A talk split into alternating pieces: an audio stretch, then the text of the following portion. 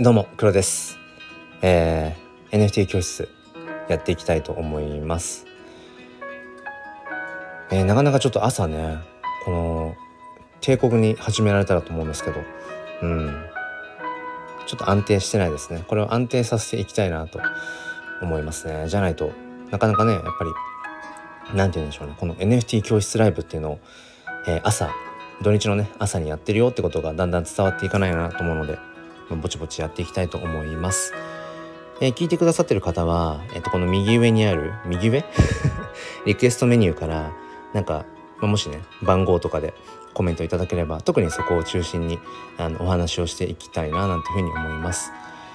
まあそうですね、じゃあまあ、話し始めというところで、まあ僕も寝起きで頭があま働いていないので、えー、昨日の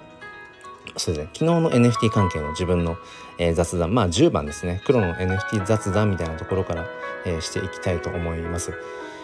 まずですね昨日はあのー、パジさんという方が、まあ、新しくその自分一人で、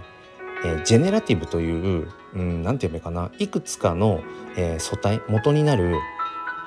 うんなんて言うんでしょうね、えーキャラキャラというか写真画像というかねイラストとかまあ何でもいいんですけども素体となるデータをもとにして、え何百体とか何千体とかっていうふうに、まあ、要はそのうん、まあ、コンピューターのそういったアルゴリズムを使ってっていうのかな。うん、その生成することを generative generative とかとも言うのかな。でも大体 generative って言われてることが多くて。でそれを、まあ大えっと、これまでだったらやっぱり複数人の人エンジニアが必要だったりだとかうんしながら。だから要はクリエイターだけではなかなかジェネラティブっていうのを作るのって難しかったんですけど、まあ、ここに来てそのオートミンターまあオートミンターっていう要はその何千体っていう何百体何千体っていうジェネラティブ NFT を、まあ、要はこの売っていくセールスしていくためにはあの、まあ、フリーミントとか、まあ、そのミントって言ってうんこの決まった時間になったらそのここに接続してねここに、えーと、あなたの持っている、えーと、メタマスクというそのウォレットお財布ですね、うん、仮想通貨とか NFT を入れておくためのお財布をここにこのサイトにつなげてこの時間になったら、えー、その要はミントその NFT を買うっていう作業をしてねまあ厳密に言うとちょっと買うっていうのとは違うかもしれないけど、うん、そういう作業をやっぱり複数人で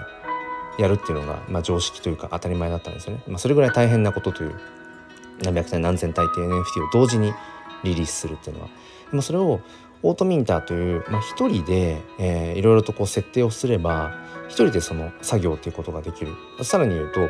そのいくつかの素体を元にして何百体とか何千体っていう NFT を作るためにはうん何て言うのかな。やっぱりある程度の準備が必要だったり時間がかかるっていうところ、うん、だったんだけれども今その AI を活用することによって NFT を NFT というかまあ何て言うんでしょうね。そのデザインしていくことができる、うんまあ、NFT っていうのは結局そのデジタルデータをあのブロックチェーンというね改ざん不可能な技術の上にこう載せていくことなので、うん、なので何て言うのかな。そのその AI を活用して、うん、NFT を作るっていうよりもその手前ですね、えー、イラストとかあとは AI を活用するとうんなんかこう写真に近いようなものができたりだとか、うん、あとはそのいわゆるこう 3D っぽいような感じのえー、なんて言うんでしょうね。こう画像を作っていくことができるんですね。で最近まあ聞く人も多いかもしれませんがミッドジャーニーミッドジャーニーですね。ミッドジャーニーという、まあ、そのその AI ですね、うん、AI にこう指示を出すんですよ。うん、こういうイラストを描いてほしい。こういう絵を描いてほしい。っていうことを指示を出すんですけれどもそれがねえっ、ー、とまあ魔法の映像とかって言われたりして入れる言葉によってあの全然その描かれるものが違くて同じ言葉単語を入れたとしても毎回変わってくるんですよね AI がその言葉から言葉の羅列からなんかねその要はネット上の画像を引っ張ってきて、えー、なんか組み合わせているらしいんですよね。うん、なのでまあまあでもそのミッドジャーニーをやったことがある人はおそらくその何て言うんでしょうね。完成度の高さにびっくりすると思うんですよ。ものの1分ぐらいであの AI からこんな感じの絵でどうですか？ってあの4種類ですね。4枚の、まあえー、デザイン絵が、うん、提示されてきてその中からあ特にこの絵をよりこう高解像度で、えー、出力してっていう指示を出したりだとかあこの何枚目のやつをもうちょっと違うタッチのバージョンをまた見せてくれるとかっていうことをね、えー、指示するとまたさらに、うん、自分の求めるデザイン求める絵っていうものを AI がこう提示してきてくれるんですね。うん、でそれが今僕が話してるのがミッドジャーニーミッドジャーニーという、うん、ものですね。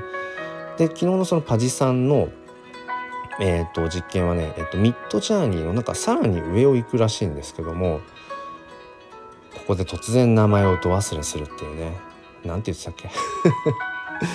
ミッドジャーニーの上を行くって言ってましたね。うん。ごめんなさいちょっとうっかり名前忘れちゃったんですが。まあそういうのがあるんですよね。うん、でえっとそのパジさんは昨日そのナウンズっていう、うん、ナウンズダオをご存知の方どれくらいいるかなと、まあ、NFT を知っていてもナウンズをナウンズダオを知らないっていう方もナウンズ NFT を知らないっていう方もいらっしゃるかなと思うんですけど、まあ、ナウンズっていうのは何かっていうとあの毎日1体ずつその NFT がもう自動でもうそういうふうに、えーと、もうプログラミングされていてその毎日1体 NFT がこう発行出されるんですね。まあその見た目イラストっていうかまあうんドット絵っぽい感じかな。まあ、見た目から言うとそんなに別に魅力的ではないと思います。大半の人がなんかあこれ可愛いとかかっこいいとか魅力的って思う類では正直ないと思うんですけど毎日そういった NFT が1体ずつ発行されるんですね。でそれが何百万何千万っていう値がつくんですよ。で売れ売れるんですね。でその売れたそのお金まあ仮想通貨ですね。それがトレジャリーウォレットっていうそのナウンズの NFT のプロジェクトの共同のお財布にどんどんその売り上げが入っていくんですね。でそれがえー、と入っていくとどうなるかっていうとどんどんそのお金がたまたまっていくっていうか、うん、そのトレジャリーウォレットにこう入っていくと。じゃあそのお金ってどういうふうに使うのっていうとそのナウンズという NFT を所有している人たち、うん、所有者ホルダーって言ったりしますけどホルダーたちによってじゃあそのお金の使い道を考えていきましょうっていう確かその持っている NFT の、えー、と1体につき1票みたいな感じだったかな。だから5体持ってれば5票分そのホルダーさんは、まあ、要は投票権を持っているっていう状態、うん、でそのナウンズのね、えー、メンバーがメンバーっていうかそのコレクターたちをホルダーさんたちがこのお金の中からいくらいくらこういうものに使いたいよっていうことを提案をしてでそれに対してそのホルダーさんたちが、えーと、是か非かっていうことを、えー、投票していくっていうそういうことをやっています。うん、でこれがまあいわゆるその DAO DAO 的、うんまあえーと、このメニューの8番にあるある DAO とはっていうのもつながりますけど自立分散型組織って言われていて難しいですね。えー株式会社の、まあ、対をなすようなイメージでいいのかな、うん。まあ、いわゆるその中央集権的、うん。まあ、既存の今今ある社会の形ですね。うん、会社にしてもそうだし、うん、この社会の縮図がそうですよね。中央集権的、うん、真ん中にその権限を持った、えー、リーダーとかそういったもの機関とかがあって、うん、そこの周りにこう紐づいている、うん、ところがあると。まあ、でもそれがあるがゆえに要はその資産の偏りっていうのかな。この資本主義社会においてやっぱりその何でしたっけ？えっ、ー、と細かい数字はちょっと忘れましたけど、えー、世界の資産の大半のその資産っていうものを一部の人たちが持っているっていう、うん、そんな話ありますよね。だから要は富の再配分みたいなことがきちんとなされていないんじゃないかっていうところ、うん、そういった文脈からもこの、えー、とメニューの7番 Web3 とはにもつながるんですけど要は Web3 っていうのは、まあ、概念ですね。思想考え方、うん、ものの捉え方、うん、今僕らが主に生息している、うんまあ、リアルバーチャル問わず、うん、生息しているのが Web2 というふうな考え方と言われていてそれは何かというと、うん、要はその GAFAM に始まるようにうんまあ、要は中央集権的自分の持っているであろう知的財産とか資産っていうものが、まあ、ともするとうんそれって本当に自分の管理下にあるわけではなくてどこかの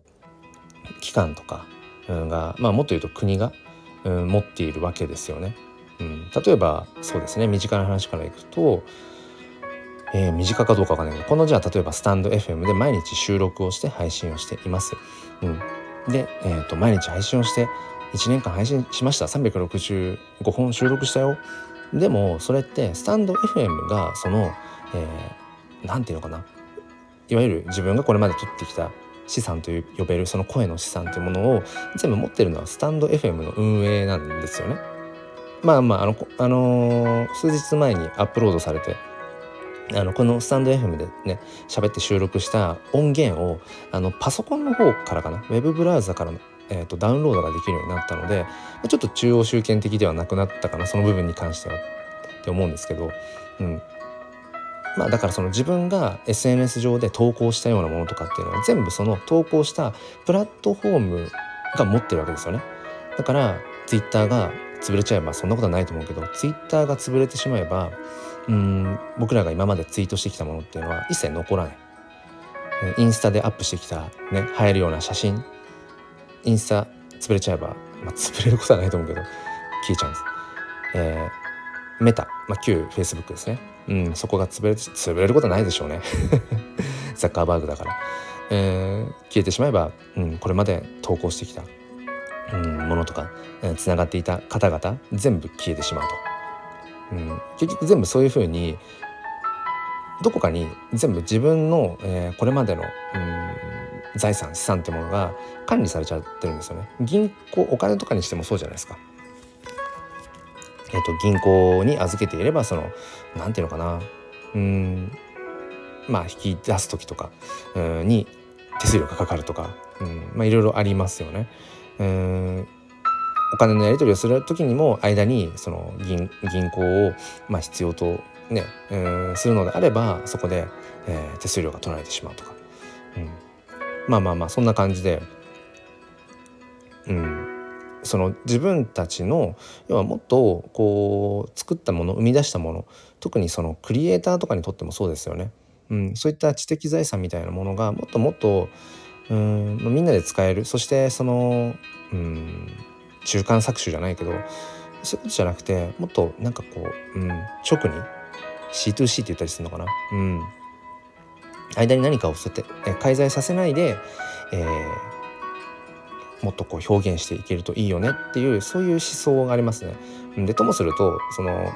うん国国籍性別年齢っていうものがやっぱりどうしても紐づいてしまっていてこの社会っていうものが。もっとこう一人の個人として表現したいことやりたいことっていうものがあるはずなのになんだかそれがすごくやっぱり、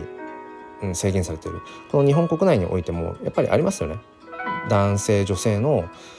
何て言うのかなやっぱりうん男性女性であるがゆえにっていうその働きづらさとかやっぱりそのね政治の世界だってそうじゃないですか、うん、大半が男性で、まあ、そこはもうどんどん是正していこうというふうになっているけれどもやっぱりまだまだやっぱり、うん、男性社会であるっていうのはきっとね、うん、否定の余地がないと思うんですね。うん、そんなところでこれまでの社会に対して、うん、やっぱり生きづらさとか、うん、何かこう違和感を感じているような人たちっていうものはやっぱりいると思うし僕もまあそのね、うん、一人ではあると思うし、うん、そういった人たちが特にその今 early で、うん、もっとこう自由に表現できる。そして何て言うのかなそのいわゆる生み出した知的財産みたいなものを、うん、誰かが、うん、独占するんではなくてみんなでそれを使っていってみんなでそれを広げていって、うん、もっとより、まあ、金銭的なねそういう報酬も含めてなんか特定の人だけがうんなんかすごく得をするとかっていう社会じゃなくてみんながみんな、うん、もちろんそこはね、えーと、そこに携わった人たちがですけどもっと同じようにみんながハッピーになっていこうよっていうそういう、まあ、考え方哲学っていうものがいわゆる Web3 と呼ばれている、うん、まあその自立分散的にやっていこうよってそれがまあ DAO と呼ばれるようなものですね。うん、そうそうで話を戻すとさっきのナウンズ DAO というのがまあそれに当たるものだと。自立分散的にやっていこうよ。うん。ただ、この自立分散的にってすごく難しくて、要は、絶対的なリーダーがいないってことは、だからトップダウン型じゃないってことは、要は誰かがグイグイグイグイ引っ張っていくわけではなくて、そこにいる人たちで、要はまあ同じ土俵に、うん、同じそのレイヤーにいる人たちでどんどん進めていかないといけないわけですよね。でこれってすごく難しくて、うん、そこで誰かがね権限のあるような、えー、リーダーが「よし右に行くぞ」って言って、うん、みんなが右についていけば、まあ、右に曲がれるんだけどそういう存在がないと「え右がいいのかな左がいいのかないやともするとちょっと戻った方がいいんじゃないみたいな結局最終的に決断をしなくてはいけないと。うん、でもそういったリーダーがいないとじゃあどうしようかってなってしまう。でそうするとどうやったって多数決になりますよね。多数決。でこの多数決って厄介でうん多数決ともするとえー、っと何て言うのかな。正しい答え。何をもって正しいかっていうのにもよりますけど正しい答えが導き出せるとは限らないというかその要はみんなが良さそうだよねっていううんあんまりその尖ったものっていうのを選べないわけですよね多数決の場合尖った意見とか一部の人しかうんなんかその求めていないようなものっていうのは多数決だと選ばれないですよね。でもともすると時代を変えていくだとかまさにそこに関わっている人たちのうん可能性をより広げていくものが詰まっている答えっていうのがもしかしたら少数派の意見っていうこともあると。うん、だからそこがすごく難しいところで僕も今そのいわゆる DAO という言われるところとしてはピクセルヒーローズ DAO っていうね PixelHeroes という、まあ、ドット絵を使ったうんそれこそさっき話したジェネラティブ、うん、何千体っていうコレクションで、うん、まああの僕はスーパーファミコン世代まあ、ギリファミコン世代スーパーファミコン世代ど真ん中でいわゆるそのドット絵みたいなねあのファイナルファンタジーとかドラゴンクエストとかあの辺りど真ん中なんですけどまあ、それに近いようなうんドット絵できっとねあの見たことない方はピクセルヒーローズのねシリーズを見たらすごくあのなんかこう懐かしさと、うん、そして青春をね思い出すかなと思うんですけど僕はそのピクセルヒーローズ DAO というところに、まあ、メンバーとして携わってるんですけどやっぱりね何て言うのかなうん停滞しがちっていうか停滞、うん、ともすると停滞しちゃうやっぱりその絶対的なその運営とかがいないんですよピクセルヒーローズは。DAO はね運営っていうものがいなくて要はその NFT をピクセルヒーローズの NFT を、えー、と持っているホルダーさんたちが途中からねその運営権を、うん、もらってもうホルダーたちでそのシリーズをね続けてるんですね。だから運営がいないんですよ。だからコレクターたちでその新たなシリーズを作っていったりだとかうんその新たな企画とか、え広報みたいなことをやってるんですね。うん、だから何ていうのかな？その勢いが止まってしまうと本当に停滞しちゃうっていう、うん、そういうすごくね難しさがあって。なかなかまだそのいわゆる DAO っていうものが DAO として機能している。自立分散的にこれ機能してるよね。これは DAO と言えるよねっていうそういったコミュニティっていうのはなかなかまだない感じがしますね。うん。まあ、究極の DAO は何かって言ったらまあビットコインだっていうふうに言われますね。サトシ・ナカモトっていう人がまあそれこそ何人か分かんないですね。いろんな噂が飛びましたけど。が、まあ、ブロックチェーンという技術を使って、えー、まあそのいろんなこう技術革新を、うん、提案していって。でそこでそのビットコインという、うん、仮想通貨のまあ代表的なものですよね、うん、あれこそまさに DAO と呼ばれるものですね。中央に誰もいない状態で、うん、そのビットコインというものにどんどん価値がついていって今も展開しているっていう、まあ、究極の DAO はビットコインであるっていうことは言われていたりとか、うん、しますね。でまたさらに話をじゃあ戻していくと,、えーと、その昨日のそのパジさん Web3 プレイヤーとしてね、まあ、なんだかパジさん自身ももともとそのゲームがすごく好きでうん何ていうのかな割とこうゲーマーでもありつつあとはまあプログラマーとかでもあるのかな今はまあその日本オタク協会っていうところの、うん、偉い人 やってたりとかしますけどそうで昨日そのちょっとそのナウンズの話が長くなっちゃったんですけどそのナウンズの、うん、元のオリジナルの、えーと、NFT を、まあ、模したものを、まあ、その AI 技術によってこうちょっとこう 3D アバターっぽいような感じにして999体、まあ、フリーミントしますよって言って、うん、そのフリーミントっていうのはさっき言ったえっ、ー、と NFT を要はその買うのはタダで買える。ただたただってただただなんていうの NFT を購入する時、まあ、売買する時っていうのはガス代という手数料がかかってくるんですね、まあ、さっきその中央集権的なって話をした時に手数料がって言われ言っちゃったんですけどその手数料とはちょっと違くて捉え方が。うーんそのガス代っていうのは何かっていうと NFT を売買したりだとかその NFT を、えー、A という保管場所から B という保管場所に移動させます、まあ、トランスファーって言ったりしますけど移動させますみたいな何かその、うん、要は、うん、動きを生む時にトランザクションって言ってそのこういう今からアクションを起こしますよってことを指示するんですよね。でそのトランザクションっていうのを、まあ、通すっていうんですけどトランザクションを成立させるためにうんと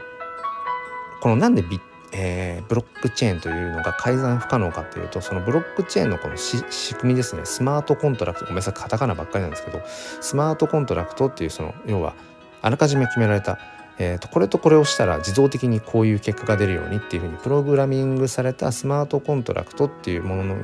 まあ、上でブロックチェーンというのが動いててでその一つ一つのやり取りっていうのを全世界のたくさんのコンピューターで常に監視をしている状態なんですね。でこれがマイニングっていうふうに、うん、呼ばれるらしいんですけども常に複数のコンピューターで、えー、監視し合っていると。うん、でその時になんかねそのやっぱり電気代とかがバカにならないらしいんですよね。うん、でそういったマイニング報酬として、えーと、支払ったりだとか、うん、っていうのにもまあなんかそのやっぱ使われてるっていうところもあるみたいですね。ちょっとこの辺は僕も解釈がまだ勉強不足なんですけども。うん、でそのトランザクションっていうのが混んでれば、えー、要はみんなが同時に NFT を今この瞬間に買う買うとかっていうふうにすると結局そのやり取りの工程がこう混雑しちゃうんですよね。うん。まあ、トランザクションが混んでるとかって言ったり詰まってるとか言ったり表現したりするんですけど、うん、でそういう時っていうのはこのガス代がすごく上がってしまったりして、うん、ここ最近はなんかほんと数百円とかうんのレベルなんですけども、まあ、時期によっては何千円とか。で昨日もそうですね。僕がそのパジさんがねうん。その今実験 AI 活用のジェネラティブオートミンターを使って発行するっていううん実験にそのお祭りに乗ってねその自分もミントしようとして NFT をこう買おうとした時に一番高かった時に瞬間的に2,000円ぐらいまでガス代が上がっててその1時間前とかはねほんと400円とか。だ本当にガス代が何ていうのかな、うん、常にこう変動していく、うん、っていうところがあったりして。ただこのガス代がね、えー、と9月早くて9月以降ぐらいにちょっとかからなくなるようなうん、方向に今ね、うん、進んでるみたいですね。うん、ちょっとカタカナがいっぱい出てきてしまうんですけれども、えーと、基本的にその NFT NFT って言われているものがそのブロックチェーンという技術を、まあ、使ってその NFT というものが、うん、成立してるんですけれどもそのブロックチェーンからさらに派生したものでいろんなまたそのチェーンがあるんですよね。まあ、ブロックチェーンっていうのが、まあ、線路山手線とかだとしたら他にも、えーと、なんとか線っていうのがいろいろあるんですよね。でその中で NFT がメインで使われているチェーンっていうのがイーサリアムチェーンイーサリアムチェーンと呼ばれるもので,、うん、でそのイーサリアムチェーンの、えー、NFT を売買する時に必要になってくるお金が仮想通貨ですね。お金が、えーと、とイーサ ETH ETH って書いてイーサって呼ぶんですね。ややこしいですね。イーサリアムチェーンというまあまあ線路の上でまあ電車を走らせるために、えー、その必要になってくるお金。それ仮想通貨がイーサって呼ばれるものですね。イーサリアムチェーンで走らせる電車を動かすためにイーサというお金が必要みたいな、まあ、そんな感じでいいのかな。ざっくり言うと。うん。そう。でこのイーサリアムチェーンという、まあ、その線路。線路で合ってんのか分かんないけど表現が。そう。それがねえっ、ー、となんか仕組みがうん変わるっぽくて。でそれをやることによってそのガス代という手数料が、まあ、かからなくなると言われてるんですよね。うん、まあまあまあ。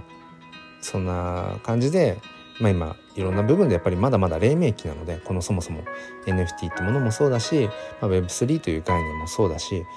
うんまあ、その土台にあるブロックチェーンとか DAO とかもそうだし、まあ、全部本当に黎明期始まったばかり、うん、なのでいろんな部分でやっぱりその、うん、まだきちんと、うん、なんだろう整備されきっていない部分っていうのもあってでそこに紐づくあの法律とかもそうですね。法律なんかもで特にその日本の、うん、税制ってものはこの要は NFT とか仮想通貨っていうところにまあその辺をまとめてクリプト総称してクリプトって言ったりしますけどうん英語で暗号みたいなんですね暗号クリプト。うん、このクリプトに関し関してやっぱり法律がなんか全然整備されてなくてともするとものすごく厳しいと。でこの要は NFT を売買したりだとかして売り上げを出したものに対して最大50%とかね、えー、と税金かかるんですよね。うん、だから例えば NFT 関係で、えー、1億売り上げを出しましたって言ったら5,000万取られるっていうようなところ、まあ、1億稼いで5,000万取られるってまあなかなかですよね。そういうのもあってうんやっぱり日本の中で NFT の事業をやっていくのって厳しいよねって言ってそうそういううん人材がやっぱり海外の方で活動しようよってそれになってきますよね。まあ、海外のその税制がその何パーセントとかっていうのはちょっと今分かんないんですけどとにかく日本はそのそのクリプトに対してうん仮想通貨、まあ、暗号資産って正式には言われるんですけど法律上は仮想通貨じゃなくて暗号資産。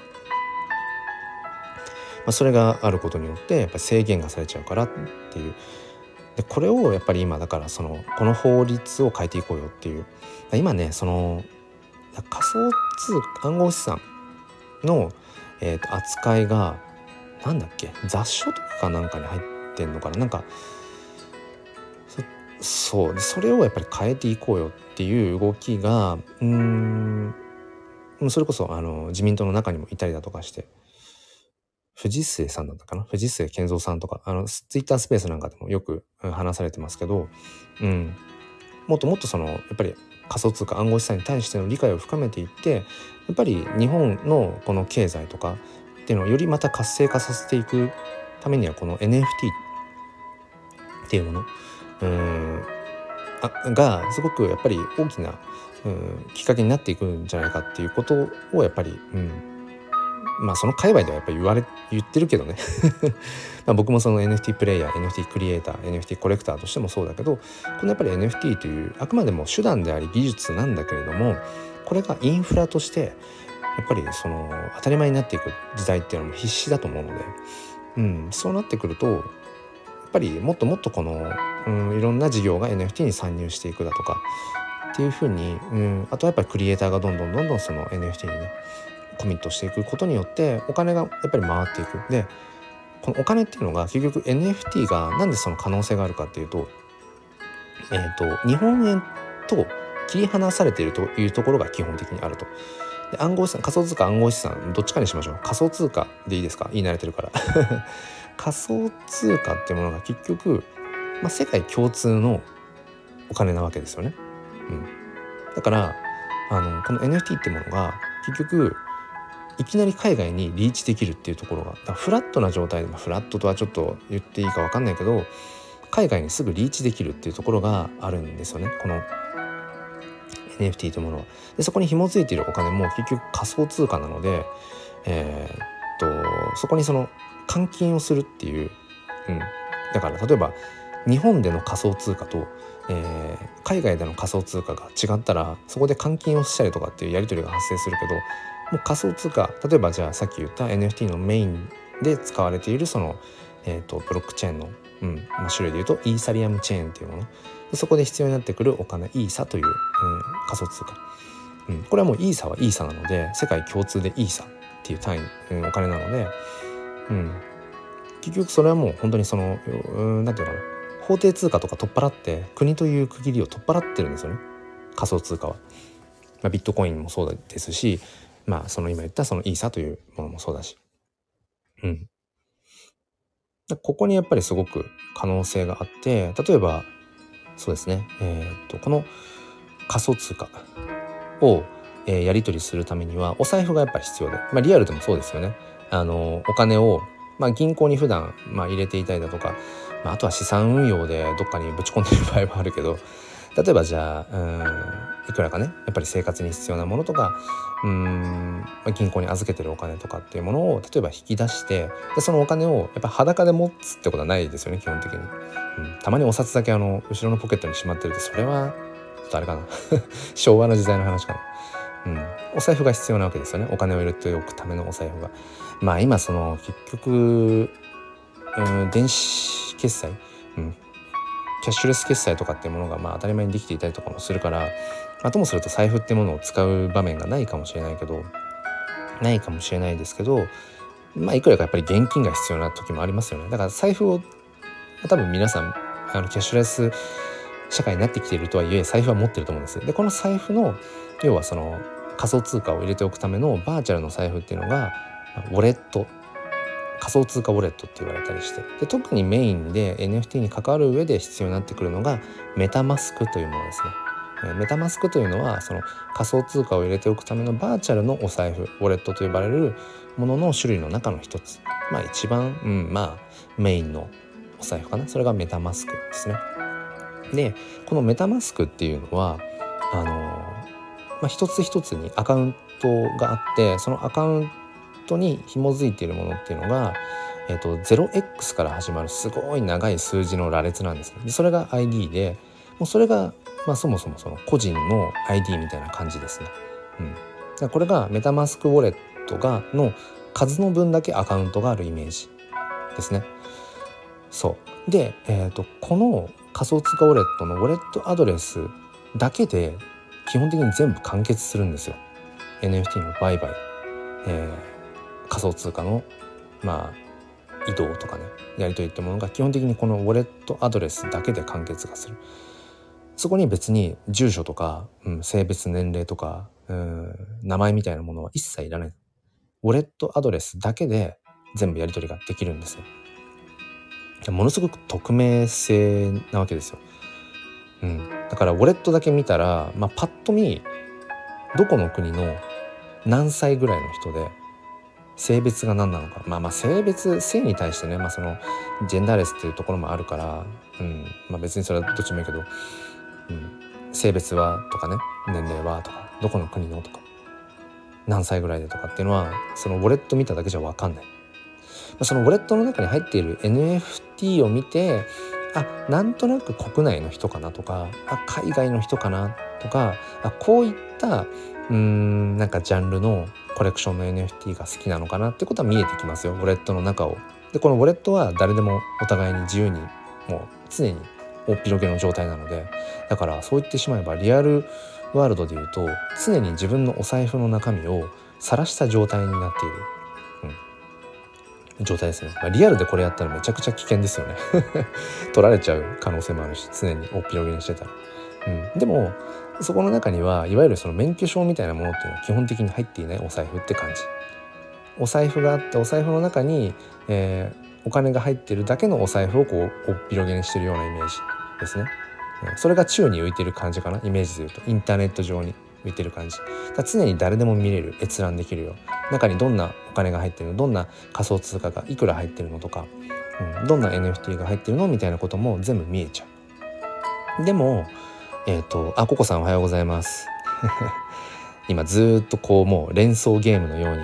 えー、NFTWeb3 仮想通貨のあたり話をしております。まあ、もしよければ、あの、リクエストボタン、ボタンじゃない えっと、右のね、リクエストメニューのところから番号とか入れてもらえれば、そこのあたり中心に解説します。ちょっと今30分ずっと喋ってて、喉乾いちゃった。ちょっと水分補給をしました。えっ、ー、と、今何の話をしてたかというと、えっ、ー、と、仮想通貨とか NFT を入れておくためのお財布ですね。バーチャルのお財布。ウォレットって呼ばれるものでまあ、えーとメインはメタマスクという風なものですねっていう話ででそれが何かというとうん、リアルワールドで言うと、今ちょっと前から聞いてた人ごめんなさい、重なっちゃうんですけど、重複しますけど、まあ、リアルワールドで言うと、自分のそのお財布の中にお金を入れた状態のお財布を常にオープン、大広げにした状態で街を歩いてるイメージ。うんまあ、リアルで言うと危ないですよね。取られちゃったりとか。でも、このメタマスクというその仮想通貨とか NFT を入れておくお財布ウォレットっていうものは誰でもど、うん、閲覧できるだけれどもそこに個人情報が紐づいていないのでそれがどこの国の誰々さん、えー、性別は年齢はとか一切分かんないしいらないんですよ。うん、ウォレットアドレスと呼ばれる 0x から始まる数字の番号だけしか、えー、その要は特定するものはないので,、うん、でさらに言うとリアルワールドでお財布を大広げにして歩いていたらあの誰でも取れちゃうじゃないですか。でしかも厳密に言うとそこに自分っていうものはいなくて自分のお財布だけが宙を待ってる宙を浮いてるような状態なので誰でも取れちゃうわけじゃないですか。でもこのメタマスク仮想通貨ウォレットはその常に見れる状態だけどそこから勝手に取っていくことはできないわけですよね。うん、バーチャル上にあるお財布だし。うん、ただやっぱり常にそのインターネット上にさらされている状態なので当然ハッキングとかウイルスとかに、えー、かかるとうん自分のその仮想通貨とか NFT とかそういう資産ってものは取られてしまうと。うん、だからこの辺が多分怖いなとか詐欺師がいっぱいいるんでしょとか、うん、なんか仮想通貨、うん、怖いなっていうそういうイメージがもしかしたら先行してしまっているところがあるかもしれないんですが、まあ、この辺りはきちんとそのやっぱり自分で自分の身を守るっていう術は、えー、っとあったりするそうココさんそうなんですよ。怖いですよね。ただこういうある種怖いみたいな、えー、と話はちゃんと先にする必要があってただそれと同時にそれの身の守り方も、うん、伝える必要があるなと思うのでまあもしよければこのまま話していこうと思うんですけどもココさんなぜ見えるようになっているのだろう？あその財布の中身がですよね。うん、なぜ見えるようになっているのか。これが結局 Web3 っていう、えーと、いい質問ですね。いい質問だと今思いました。これ結局 Web3 っていうふうに表現されているものが何かというと今僕らがほぼほぼ生きているこの世界観っていう社会っていうのが Web2 的なもの。中央集、えー、中央集権的って言って要は管理的なんですよね。うん、何かするためには、えー、個人情報が必要です、うん、とかね。いちいち全部いろいろ登録するじゃないですか。うん。パスワード、まあ、もう含め。パスワードちょっと抜いておきましょう。話混ざっちゃうから、まあ、いろんな個人情報をいろいろと紐付けていかないといけないわけで、うん、でその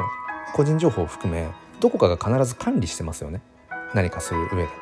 うん。まあ、銀行とかもそうですよね。銀行口座とかそういうものも含め全部どっかに管理されていると。自分の情報がどこかが握ってるわけですよね。うん、でもこの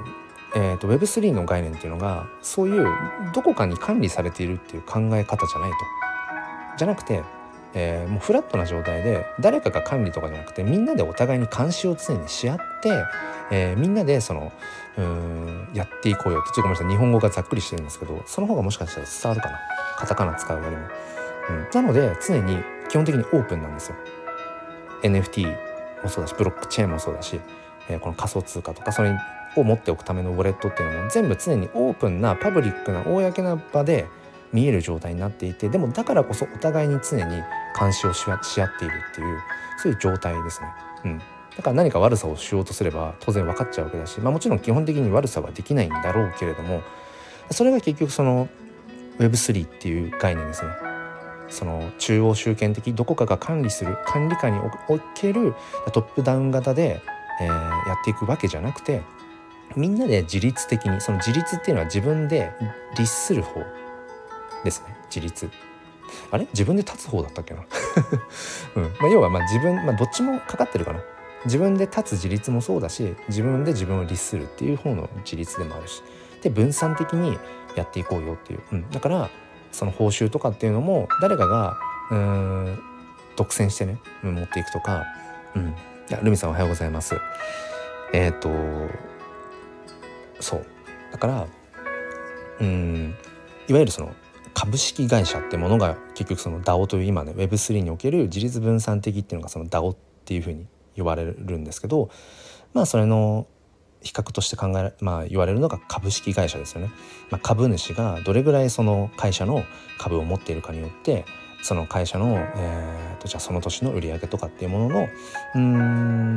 まあその報酬インセンティブがその株主にその株持っている数によって株主が要は金銭的な報酬を受けるわけですよね。うん、でもそういう仕組みじゃなくて誰かがその比率的にものすごく得をするとかそういうことじゃなくてうん一人一人がやっぱり自分がやった分だけ、うん、きちんと、うん、やっぱりその報酬それは金銭的な報酬もあるかもしれないし、えー、メンタル的な報酬、うん、承認欲求とかかもしれない。自己実現かもしれない。そういったものを大事にしていこうよ。しかもそれが要は個人情報国籍性別年齢とかっていうものを問わないでやっていける世界がいいよね。っていうのが Web3 の概念ですね。栗まんじゅうさんおはようございます。挨拶嬉しいです。そうそうあまあ全然ね、あのー、静かに聞きたい方もいるのでコメント別に無理強いはもちろんしないですけどいただけるとめちゃくちゃ嬉しいです。栗まんじゅうさんありがとうございます。そううん、なので、えー、と今何の話をしていたかというとそのメタマスク仮想通貨とか NFT を入れておくためのメタマスクお財布は常にオープンな状態ですよ。だから例えば僕がね今コメントくださったルミさんとかココさんとか栗まんじゅうさんの、えーと、メタマスクのウォレットお財布の中身っていうのはいつでも見れるんですね。その ID さえ分かればウォレットアドレス 0x から始まるすごい長い数字の羅列のその番号さえ分かればいつでも見れるんです。ああココさんのウォレットいくらいくら入ってるんだとかあこの NFT 持ってんだ。えいいな。自分も持ってる。あじゃあ話合うかもとか。まあまあまあ極端に言えばそういうことが全部わかると、うん、たださっき言った通りそれでじゃあ僕がねあココさんの持ってる NFT いいなもらおうとはできないんですよ。えっ、ー、とねややこしくなっちゃうかな。厳密に言うとうん例えばココさんのウォレットに入っている NFT の画像はコピーできます画像はスマホとかパソコンに、えー、とその要は JPEG とかそういうデータとして、えー、保存とかコピーっていうのはできちゃいます。まあこれはこれまでのインターネット上にある画像と一緒ですね。えー、そういったものは基本的に保存できちゃう。でもこれがまさに NFT の、えー、根本的な部分の話になるんですけどもでも僕が例えばごめんなさいねココさんの名前ばっか使っちゃってるけど栗まんじゅうさんにしましょうか。栗まんじゅうさんの、えーと、仮想通貨ウォレットの中に入ってるえ、えーと、NFT あこれいいな。じゃあこのうんなんか画像じゃどうしようかな。じゃあちょっとごめんなさいね。安直な話で。じゃあ栗の写真の NFT があって。あこれいいな。この栗の写真 NFT いいな。じゃあこの栗の写真の、えー、JPEG 画像を、えー、僕がスマホに保存するってことはできちゃうんです。でもあくまでもその栗の写真の NFT の所有者。所有者は栗まんじゅうさんっていうことには変わりがない。いくら表面上の画像データは他の人がいくらでもコピーできたとしてもそのえー、なんていうかな厳密に言うとそのデータの所有者というかこの作品の所有者は栗まんじゅうさんですっていうことはもう誰がどう言おうと世界中の誰がどう言おうともうそれはブロックチェーンという改ざん不可能な技術によってもう証明され続ける。未来永劫未来永劫証明され続ける。だから画像データとかとしては、えー、と保存ができちゃうんだけれどもうんもともとのそのデータっていうのかな。もともとのデータのありかっていうのはどこかにあるわけじゃないですか。この世界の世の中のどこかに。うん、例えば僕が、まあ普段やっている NFT の写真。うん、それを所有今ね聞いてくださってるルミさんなんかも僕のその写真 NFT を所有してくださってる。うちの一人だけれどもその写真を NFT にした写真の元のデータって僕のカメラとか僕のスマホに入ってるわけじゃないですか。元の本当に一番最初の元のオリジナルのデータは。うん、だけど僕が NFT としてうん作った生み出したもののそのうちの一つの一つを所有しているのはルミさんですよっていうことがブロックチェーンにもう刻まれているのでこれはもう書き換えようがないと。書き換えようがない、まあ、ちょっとこの辺ややこしくなっちゃうので今は深掘りしないんですけれどもうん。まあそういったところですね。オープンな状態にさらされている、うん、メタマスクウォレットっていうのはオープンな状態。誰でも閲覧ができるよ。ただそこから根本的にその NFT として奪うってことはできないよと。ただじゃあね、いつもおっぴろげにしといていいかっていうとそうしたら安全かっていうと取れないんだったらそういうことじゃなくてやっぱり悪いこと考える人たちがいるのでうんやっぱり詐欺師とかねあとはハッキング被害に遭ってウォレットの中身全部取られちゃいましたみたいなことがやっぱりねちょこちょこあるんですよね。うん、この前もこのスタンド FM のパーソナリティさんでもある、えーと、ペスハムさんという方がいらっしゃってその方がね、えーとまあ、すごく本当にそのクリプトの知識クリプトリテラシーって言ったりもしますけどそういったあたりももちろんある方だしうんクリエイターとしてもうん本当に前線で活躍されている方なので結構ツイッターのところでもね騒ぎになってましたね。えペスハムさんがそのいわゆるその詐欺に遭っちゃったのみたいなペスハムさんレベルでも？みたいな結構激震でしたね。うん、でそれはなんでどどういうことがあってそのペスハムさんは、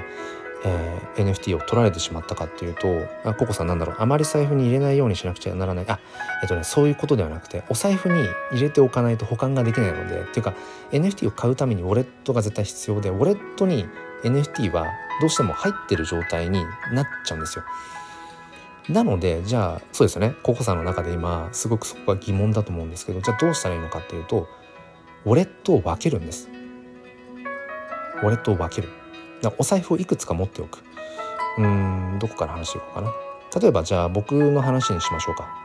僕はまずメタマスクというそのさっき言った NFT とか仮想通貨を入れておくためのお財布がえっ、と2個あります2個2つありますでさらに言うともう1個ね別の種類のお財布を持ってますだからトータルで言うと3つ僕はお財布を持っていてで基本的に NFT を売買したりする、えー、ためのメタマスクウォレット、えー、と1としましょうか、メタマスク1にはえっ、ー、とまあ なんかこう言っちゃうとあれだけどうん常に、えー、と最前線で、えー、といつそういった悪さをしようとしているうんなんか詐欺師とかにもう、えー、なんていうのかな出会っちゃう可能性があってもいいような最前線のメタマスクえ最前線のウォレット。常にお金のやり取りとか売買をするためのウォレットなので1はねウォレット1はメタマスク1はそういう常にさらされてる状態のものなので高価な NFT とかっていうものは入れないようにしてます。うん、でメタマスク2は何かっていうとうんととりあえずメタマスク1で売買して買った NFT ってものがメタマスク1に入りますよね。そのメタマスク1に入った NFT をメタマスク2に、えっと、どんどんどんどん送っていきます。うんで基本的にメタマスク2は、えー、やり取りをしない財布。ですね。見られてはいるけれどもやり取りをしない財布がメタマスク2です。でこのやり取りをしないってどういうことかっていうとこのやり取りさえしなければ NFT を奪われたりするってことは基本的にないんですよ。でどういう瞬間に NFT を取られちゃうか仮想通貨資産を取られちゃうかっていうとこの何かそのインターネット上で NFT を売買したりだとかするときにそのトランザクションって言って、えーまあ、そのやり取りをする上でその承認、まあ、アプローブって言ったりするんですけど許可しますよっていう指示をこっちがボタンを押すんですよねいくつか。うん、この今からこういうアクションをしますけど OK ですか？はい承認っていうボタンがあるんですけどこの承認ボタンを押さない限り基本的に、えー、何も起こらない。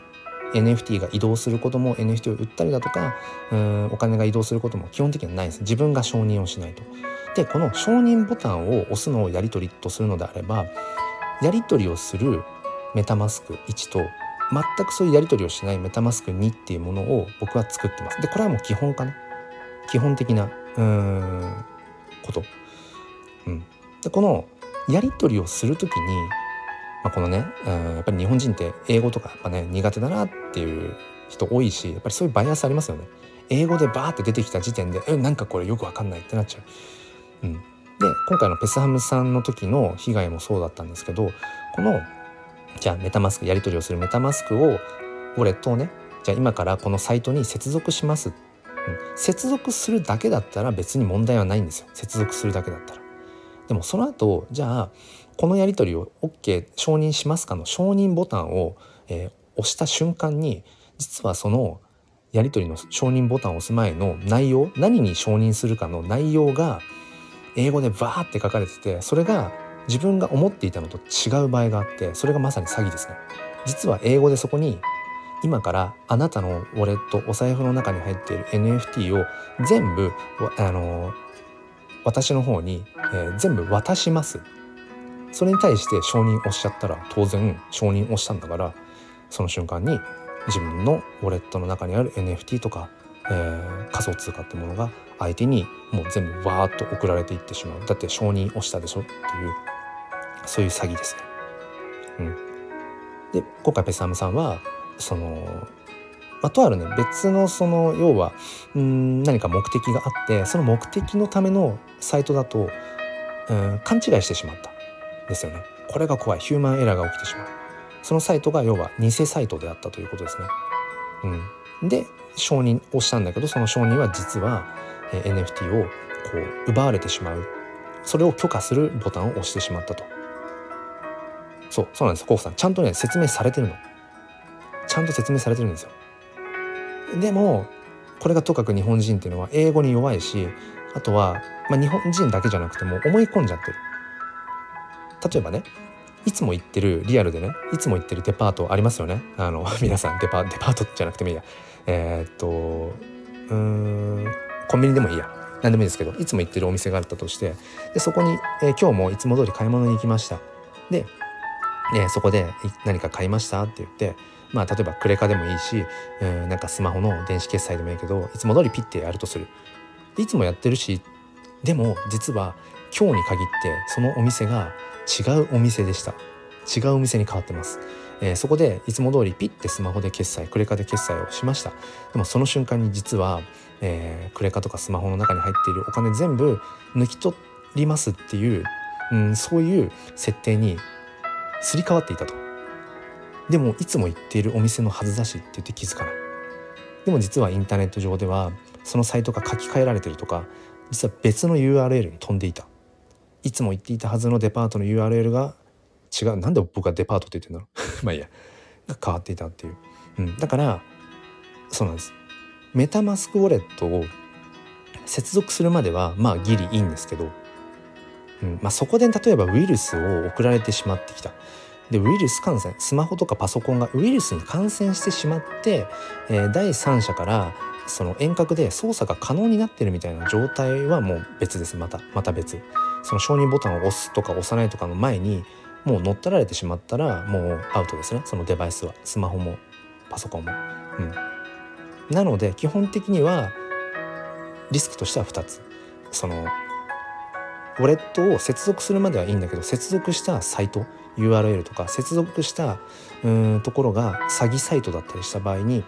うんいつも通りやっているやり取りでついついもう文言を読まずにで基本的に英語だからね全部つも通りうん、思考停止で承認ボタンを押してったら実はいやちゃんと説明してましたよ。あなたの NFT とか、えー、仮想通貨を私に送るような、えー、ものに対してあなたは許可をしたよねっていう、うん、完全に自分の責任自己責任になってしまう。だから承認を押す。ことが基本的になければヒューマンエラーは起きないわけでそのヒューマンエラーを起こさないために、えー、環境を整えるためにそのやり取りを基本的にするメタマスクウォレット1だとしたらその1には大事な NFT とかお金は基本的に入れておかない、うん。まあ、ただねその売買するためにお金がいくらか必要だと思うので、まあ、僕もメタマスク1にはお金入ってますけど、うんうん、まああまりこう大きなお金は入れないようにしているって感じ。で買った NFT とかっていうものはメタマスクに、うん、基本的にそのやり取り承認ボタンを押したりだとかしないようなお財布の2つ目に僕は NFT を全部移動してます。それがもう基本。もうそれはもう基本中の基本。だからウォレット1個しかもお財布1個しか持ってなくてそこに NFT も保管しているし、えー、いつもそこでやり取り承認ボタンを押したりとかっていうのを全部1個のウォレットでやるのはもう超リスキー。超危ない。ルミさんあのー、もう今日あのウォレット2を作りましょう、うん、でウォレット2の方にあの僕の NFT とかも移動しといてください。はい。でもね、これ簡単に作れます。もう、あのー、スマホでもパソコンでもいいけど、メタマスクアプリ立ち上げて、あのー、ウォレット追加？アカウント追加か。アカウント追加ボタンを押したら、もうそれでアカウントが1個できます。うん。あの、全然、ルミさんいけるいける。あのー、ウォレそのメタマスクアプリ立ち上げて、うんとアカウント追加っていうボタンがあるのでそうそうアカウント追加をしたらもう追加した瞬間に1個できます。だからその瞬間にお財布が2個目ができます。ありえないですよねリアルじゃ。うん。そうそうそう。ただね注意が必要でアカウント作るだからお財布を新たに作るのはあの簡単にできちゃうんだけどあのちょっと削除がめんどくさいかもしれないからうんうんうん。まあ別にその作る分にはお金かかんないしほっといても別に問題ないのでそうややこしくならないようにそうそうあんまりやたらめったら無駄に作らない方がいいかもしれない。削除がちょっとねめんどくさかった気がしますね。僕もなんか意味も分からず最初の頃にアカウント作りすぎてパソコン上でねうんなんかめんどくさいことになってますね。まあ名前を変えたりとかすればいいですけどね。うんだからそれも秒でできるのでそうそれはやった方がいい、うん、基本的に承認ボタンを押したりとかやり取りをする前線に立たせるいつもリスクを、あの、被る。お財布は、うん、なるべく NFT を入れておかない。なるべくというか NFT は基本的に入れておかない。まあ万が一取られちゃってもうんまあ別に全然大丈夫だよっていうような、うん、ものは入れっぱなしにしといてもいいですけど。で基本的に、えーと、 MetaMask は2つはもうそれも上等ですね。うんうんそうそう。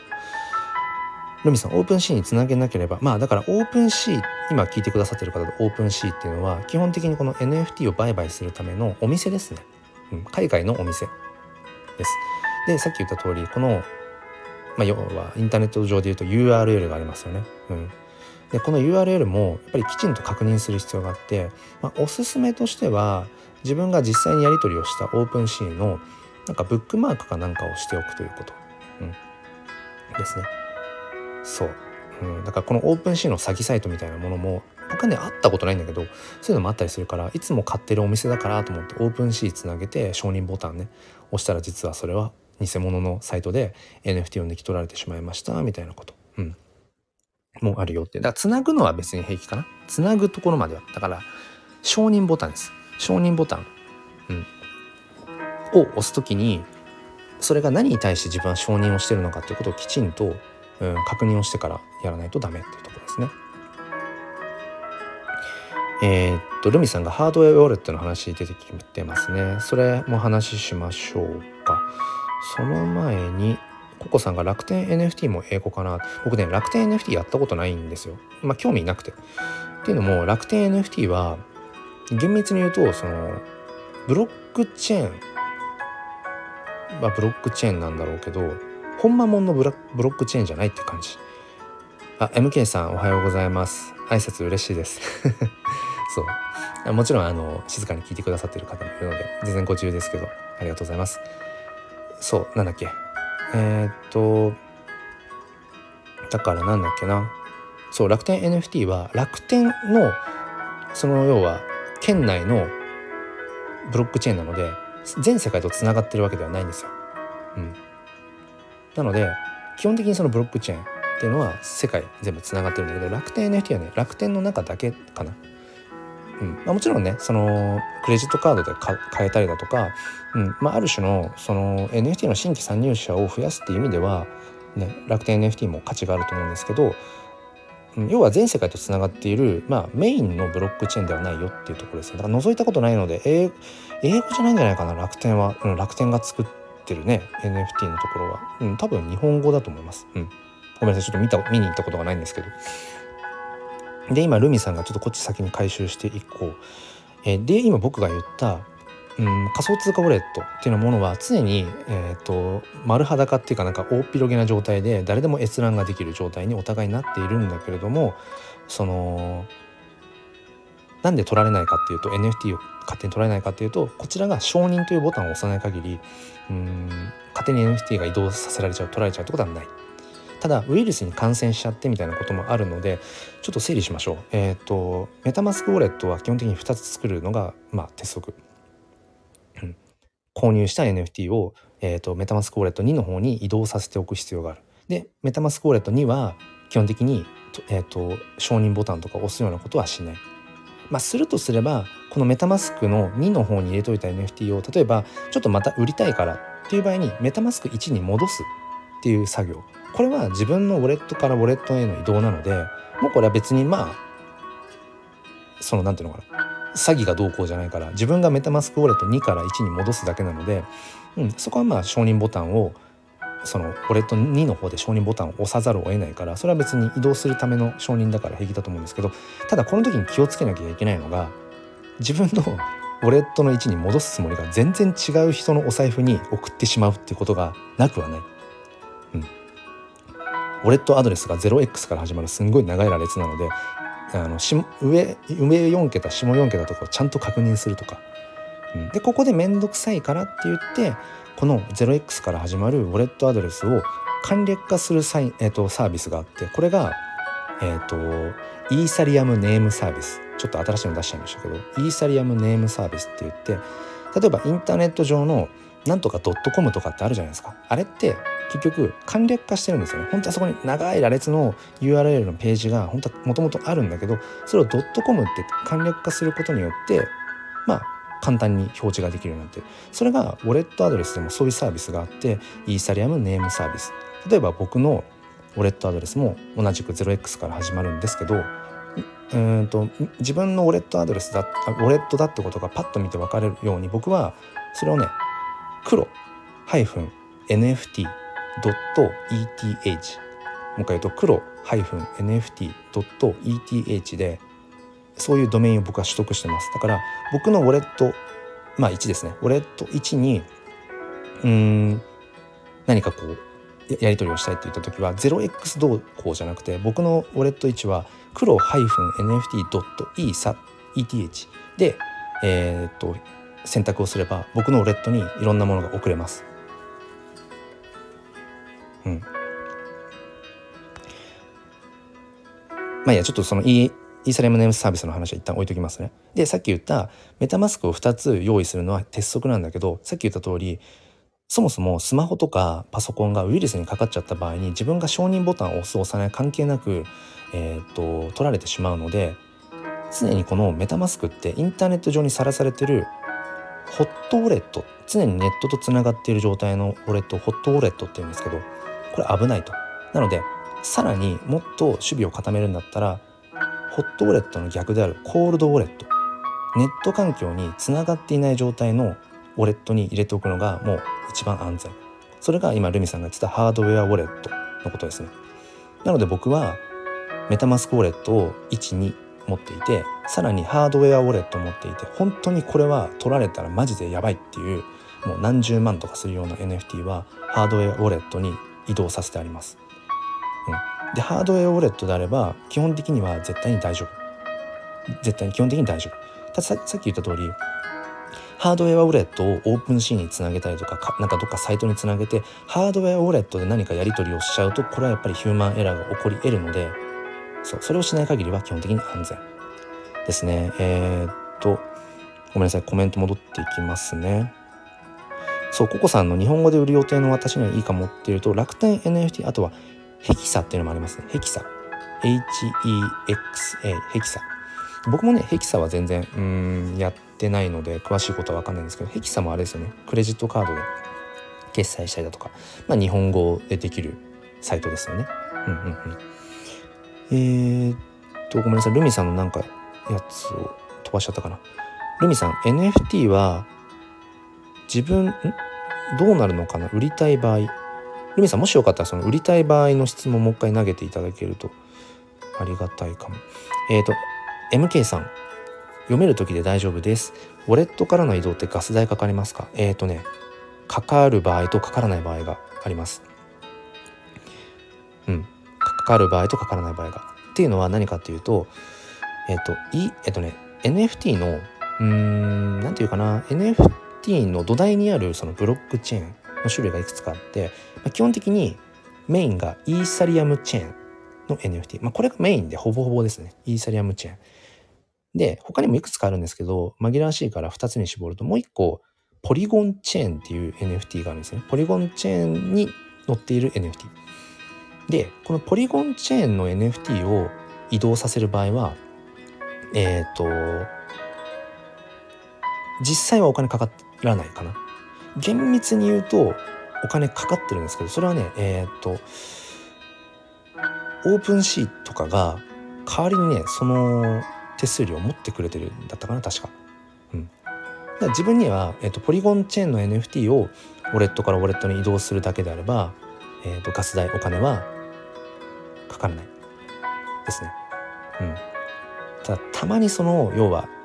うんブロックチェーンの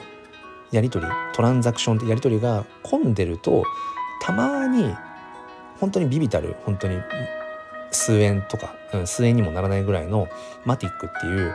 ポリゴンチェーンをに紐づいている仮想通貨を求められることもあるんですけどほぼほぼ基本的にポリゴンチェーンの NFT を移動させる時はお金はかからないです。ただイーサリアムチェーン NFT のメインであるイーサリアムチェーンの NFT をウォレットからウォレットに移動させる時は基本的にガス代がかかります。その時間帯にもよりますけど最近だとまあ数百円かな。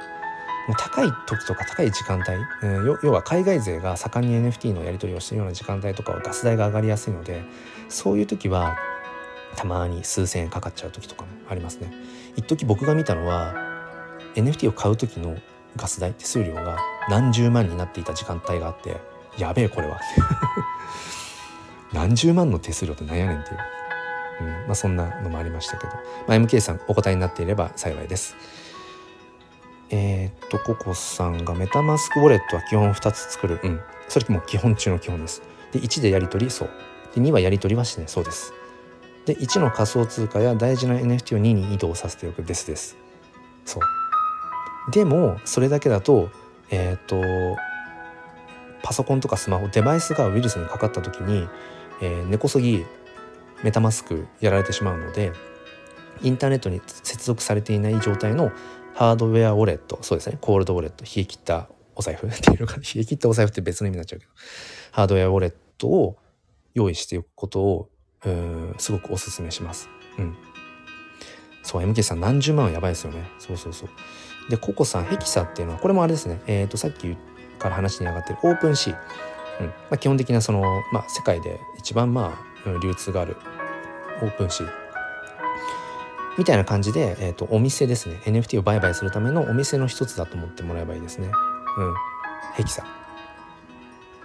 ヘキサもねごめんなさい僕もねヘキサはちょっと興味がなくて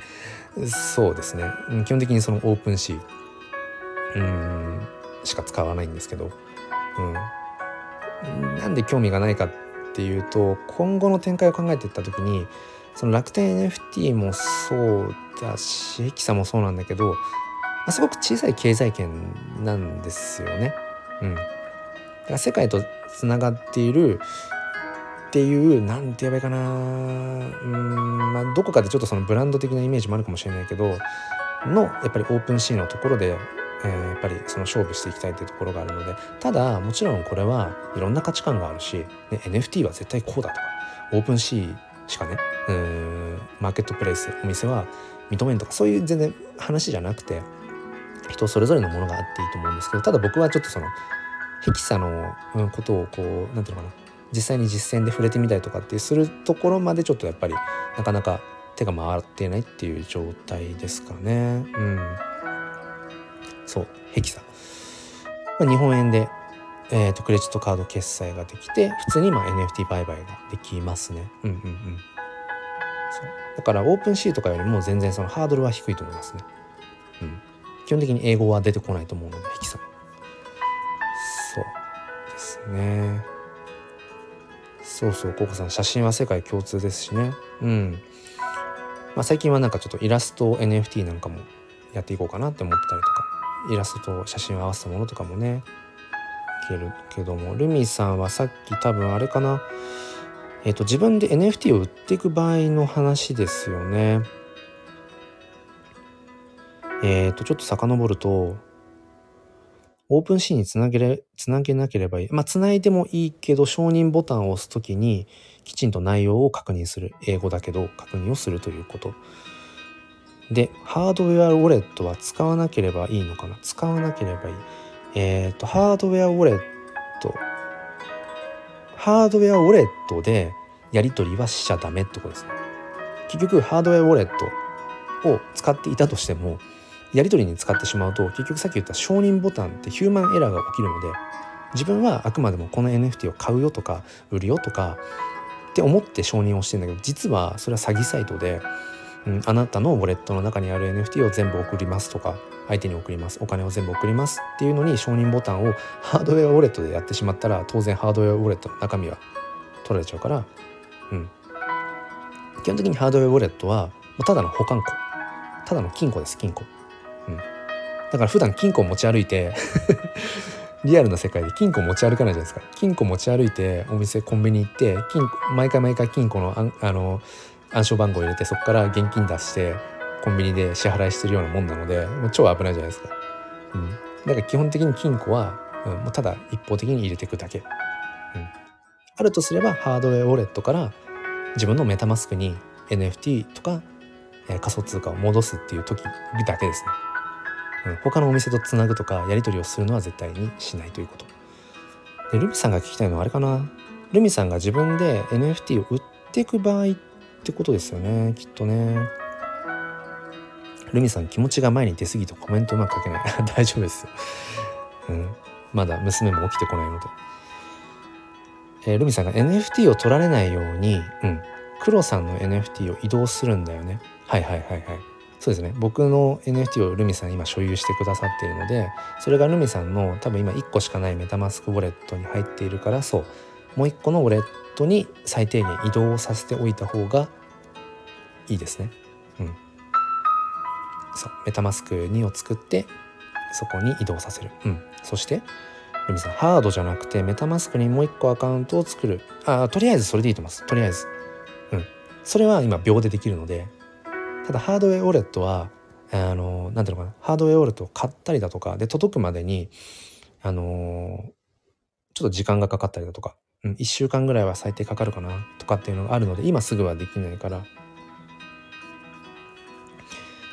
そうとりあえずメタマスクもう一個作ってそっちに保管用に移動させておくだけでも全然リスクは違います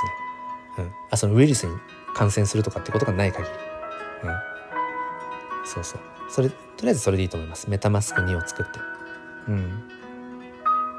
そうですね。それがやっぱりきちんと自分の資産を守っていく必要があるそう手段ですね。でハードウェアウォレット先に言っておくと,、えーと、ハードウェアウォレットを買う場所も結構大事なので先にちょっと言っておくと例えばメルカリとかでハードウェアウォレットハードウェアウォレットを買わない方がいいです。あとアマゾンとかそういうとこでも買わない方がいいですね。